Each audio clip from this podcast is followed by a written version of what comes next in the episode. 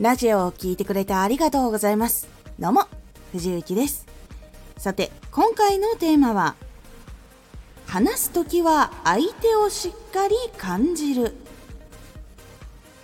話すとき、原稿や伝えることにフォーカスを当ててしまうと一方的に伝えるだけになってしまって相手がしっかり全部理解できていなかったりとか届けることができなくなってしまいますこのラジオでは毎日19時に声優だった経験を生かして初心者でも発信上級者になれる情報を発信しています。それでは本編の方へ戻っていきましょう。相手の理解速度とかどんな話をどのように伝えたら伝わるのかをしっかり感じて話さないと相手をどんどん置いてきぼりにしてしまうからなんです。相手がたくさんいる場合も相手が1人の場合も相手が目の前にいない場合もしっかり聞いている相手の人っていうのを感じないとテンポが速すぎてしまったりとか相手の分かりにくい言葉っていうのを使ってしまったりとか相手の聞きにくい構成で話してしまったりっていうようなことが起こってきてしまうので是非な相手が今どれくらいの知識量でどれくらいの熱量で聞いているのかっていうのをしっかり感じながら話すようにしてみてください。で最初なかなかイメージがしにくいなって思ったらこう話す相手のイメージのそのイラストとか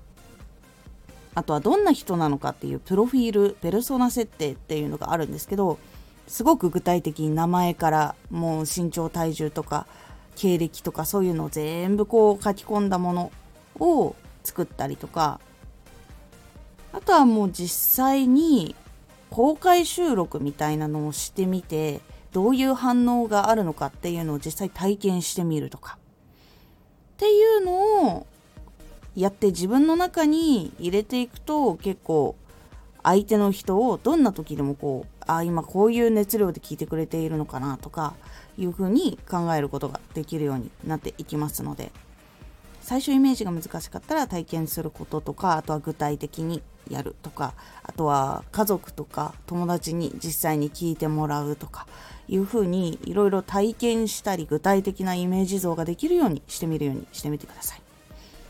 結構いろんなやり方はあるんですがこういろいろ試してみて自分が一番実感できるものっていうのをぜひいろいろ試して見つけてみてくださいそうすることで話す時に相手を感じながら話すことっていうのができやすくなるので、ぜひ参考にしてみてください。今回のおすすめラジオ。原稿を作って原稿を捨てよう。なんで原稿を作るのにその原稿を捨てるのか。これは実は話をする時に結構大きないい影響を及ぼしてくれるからなんです。このラジオでは毎日19時に声優だった経験を活かして初心者でも発信上級者になれる情報を発信していますのでフォローしてお待ちください。毎週2回火曜日と土曜日に藤雪から本気で発信するあなたに送る上級者の思考の仕方やビジネス知識などマッチョなプレミアムラジオを公開しています。有益な内容をしっかり発信するあなただからこそしっかり必要としている人に届けてほしい。毎週2回火曜日と土曜日。ぜひお聴きください。ツイッターもやってます。ツイッターでは活動している中で気がついたことや役に立ったことをお伝えしています。ぜひこちらもチェックしてみてね。コメントやレター、いつもありがとうございます。では、また